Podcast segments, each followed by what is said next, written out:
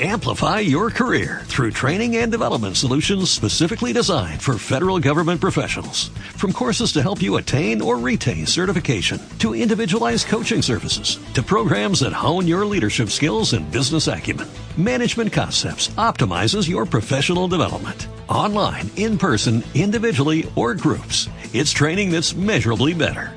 Learn more at managementconcepts.com. That's managementconcepts.com. es nuestro Rey. El Señor esté con vosotros. Lectura del Santo Evangelio según San Mateo. En aquel tiempo se acercó a Jesús la madre de los Zebedeos con sus hijos y se postró para hacerle una petición. Él le preguntó, ¿qué deseas? Ella contestó, ordena que estos dos hijos míos se sienten en tu reino, uno a tu derecha y el otro a tu izquierda. Pero Jesús replicó, no sabéis lo que pedís. ¿Sois capaces de beber el cáliz que yo he de beber? Contestaron, lo somos. Él les dijo, mi cáliz lo beberéis, pero el puesto a mi derecha o a mi izquierda no me toca a mí concederlo. Es para aquellos para quienes lo tiene reservado mi Padre. Los otros diez que lo habían oído se indignaron contra los dos hermanos. Pero Jesús, reuniéndolos, les dijo, Sabéis que los jefes de los pueblos los tiranizan y que los grandes los oprimen. No será así entre vosotros. El que quiera ser grande entre vosotros, que sea vuestro servidor, y el que quiera ser primero entre vosotros, que sea vuestro esclavo. Igual que el Hijo del Hombre no ha venido para que le sirvan, sino para servir y dar su vida en rescate de muchos. Palabra del Señor. Como siempre os suplico que apaguéis los móviles o que al menos los pongáis en silencio para que ninguno nos desconcentremos.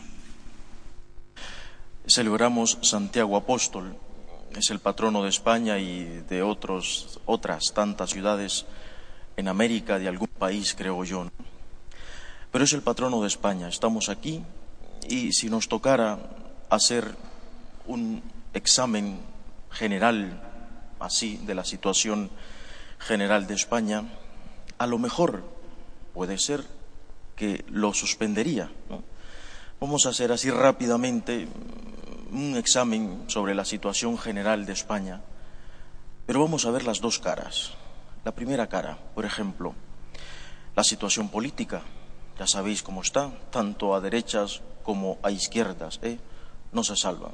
Algunos dicen que la derecha está más o menos bien, pero en fin, sabemos que no tenemos políticamente, esa es la sensación que se da, la sensación que uno siente, no tenemos de dónde agarrarnos. Estoy hablando al menos de nosotros, los católicos, que buscamos moral, que buscamos el bien común, que buscamos la dignidad de la persona, que buscamos el respeto en la sociedad. No tenemos opciones muchas veces.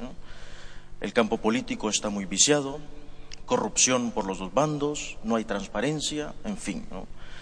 La pirámide poblacional, por ejemplo, está invertida. Hay tantos ancianos, pero poquísimos niños. Causa el aborto. ¿Cuántos miles de niños se matan aquí? En España, por ejemplo. La sociedad en general, la familia, por ejemplo, ¿no? Eh, los divorcios famosos que se dan en julio, en septiembre, ¿no?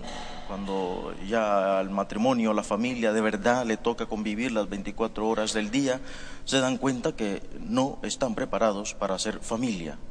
Entonces, julio, septiembre, gran cantidad de divorcios, ya no te digo que las personas eh, ya no se casan, la pareja, el hombre y la mujer ya no se casan, se juntan, se van a vivir porque ya dan por supuesto dos cosas, o que el matrimonio no sirve para nada como sacramento, o vamos a probar, ¿no? Entonces, no vaya a ser que, entonces vamos a probar, ¿no? Los hijos, pues cada vez peor, no respetan a sus padres, a veces, y lo escuchamos en el confesionario, ¿eh? Como los padres, los pobres, eh, se sienten muchas veces impotentes, ¿no? En fin, y podemos seguir con una larga lista, ¿no? Por ejemplo, siempre está la alerta en España respecto al terrorismo. Bueno, esta es la cara. Y podemos seguir, como digo, pero es que hay otra. Toda esta gente, por ejemplo, también se me viene ahora a la cabeza el imperio del lobby gay. ¿no? O sea, esta gente nos quiere meter eh, a la fuerza, quiere quitar la ley natural que todos llevamos dentro. Oiga usted que la Iglesia jamás, nunca ha dicho que una persona que tiene tales tendencias va a ir al infierno. La Iglesia simplemente dice que el acto homosexual es pecado. Incluso el catecismo de la Iglesia Católica dice que un homosexual que se lleva una vida casta, santa, se entrega a Dios, puede llegar al cielo. Esto no lo dicen, no. Más que el lobby gay es el imperio de la degeneración. ¿eh? Y todo esto nos lo quieren meter. Me pregunto muchas veces quién estará moviendo estos hilos. Siempre hay algunos poderosos. Estos poderosos, que en realidad no lo son, pero en fin, te quieren, nos quieren hacer creer que todo está perdido. Es decir, nos muestran esta cara de la moneda. Y hasta aquí alguno, con toda la razón, podría decir que pesimista es el Padre, ¿no? Yo diría realista, realista porque ahora os voy a presentar la otra cara de la moneda. Esta gente nos quiere hacer creer católicos, tontos, ya estáis perdidos. O sea, ya ustedes han perdido la batalla. ¿Qué siguen luchando? ¿Qué moral cristiana? ¿Qué misa? Eh, ¿Qué comunión? Olvídense. Esto nos quieren hacer creer que somos, ya estamos derrotados. La otra cara de la moneda inicia hace muchísimos siglos, desde los primeros siglos cristianos. España siempre fue y siempre ha sido una gran pionera, ha sido siempre como una máquina para fabricar santos, toda la vida. Desde los primeros siglos ¿Cuántos mártires? ¿Cuántas personas han dado la vida por Jesús? Y estamos hablando de santos de grandes, de altas categorías. Por ejemplo, se me ocurre la gran doctora de la Iglesia mística, Santa Teresa de Ávila, San Juan de la Cruz, eh, San Ignacio de Loyola, cuántos fundadores de congregaciones religiosas masculinas y femeninas. Y lo sigue habiendo. Precisamente el domingo el Señor en el Evangelio nos decía, no, dejad, cuando le preguntan, Señor, ¿arrancamos la cizaña? No, dejad que el trigo y la cizaña crezcan juntos. Es decir, que el pecador y el santo vivan juntos. Hace poco decía el Papa Francisco que los santos están aquí, entre nosotros, escondidos, callados, silenciosos, orando, dando la vida, amando. Aquí están los santos. Y España sigue siendo y será siempre pionera en santidad. Esto, por supuesto, nadie lo dice. ¿Qué otra parte tiene esta moneda? La caridad. España, Caritas, por ejemplo, siempre se ha distinguido en el mundo por lo bien que está organizado Caritas, pero no porque simplemente esté organizado, sino porque los españoles sois generosos. Cuánta caridad, cuánto amor sale de vuestro corazón, de aquí a todo el mundo. Por ejemplo, otro punto, y esto nadie lo puede quitar. Vosotros llevasteis la fe a América. Eh, llevasteis lo más precioso que nos pudisteis haber regalado. Nos dices a María, a Jesús, la fe. Y eso nadie lo va a quitar. Nos llevasteis un montón de tradiciones maravillosas y preciosas que ahora sostienen la fe en todo América. Y esto, como digo, nadie lo va a quitar. Y podemos seguir con tantas cosas maravillosas que tiene España. Ya no te digo su geografía, que es maravillosa, sus paisajes, en fin, ¿no? Es decir, queridos amigos, hoy celebramos Santiago, otro santo estuvo aquí, estos poderosos, como decía hoy, la segunda lectura, y es por eso tan importante que pongáis atención a las lecturas. Decía, nos ahorcan, nos aprietan, pero no nos aplastan. Nos derriban, pero no nos rematan. Es decir, queridos amigos, el soldado podrá morir, pero muere luchando. ¿Qué nos deja la fiesta de Santiago? Primero, esperanza. La esperanza no es una utopía en la que tú digas, bueno, sí, pues no perdemos la esperanza de que en algún tiempo. No, estamos hablando de la esperanza cristiana. La esperanza cristiana, que es una de las tres virtudes teologales con la fe y con el amor, consiste en vivir ya lo que vamos a vivir en el futuro, la escatología. Primer punto, por lo tanto, después de este análisis, que no sé si será tan certero, pero al menos es lo que yo vivo, lo que veo, lo que siento, yo creo lo que es, no. Nuestras fuerzas no vienen de nosotros mismos, nuestras fuerzas vienen de Dios. La segunda lectura decía, este tesoro lo llevamos en vasijas de barro. ¿Por qué? San Pablo da la respuesta, para que quede bien claro de dónde viene esta fuerza sobrenatural de Dios. Y así que quede bien claro quién es la vasija, es decir, Dios, y quién es quien nos da esta fuerza sobrenatural. Hermanos, esta fuerza que nosotros tenemos dentro viene de Dios. Y te podrás preguntar, ¿y yo qué puedo hacer con todo este panorama? Aquí viene la enseñanza. ¿Yo qué granito de arena puedo poner para que España cambie, para que España siga mejor. No eres presidente del gobierno, no eres un diputado, no tienes un alto cargo, en fin, ¿no? Pero si eres católico, eres cristiano. Hace poco leí en un libro una frase que decía, es que nos estamos volviendo católicos ateos. Y esto es lo primero que hoy os quiero decir. Vuestro grano de arena, nuestro grano de arena que vamos a poner para que España siga mejor, para que España siga adelante y tantos pueblos en América también, esto es lo primero. Santiago, fijaos bien, es un apóstol del corazón, junto con Pedro y Juan. Son los íntimos de Jesús. Y esto es lo primero. Lo primero para que España salga adelante, tú y yo como católico, es aprender a ser apóstol de Cristo. Es decir, estar dispuestos a esto. Es rojo. ¿Sabéis por qué es rojo? Porque Santiago murió, es el primero, de hecho, que murió mártir de los apóstoles, dando la vida por Cristo. Señor, yo quiero ser apóstol.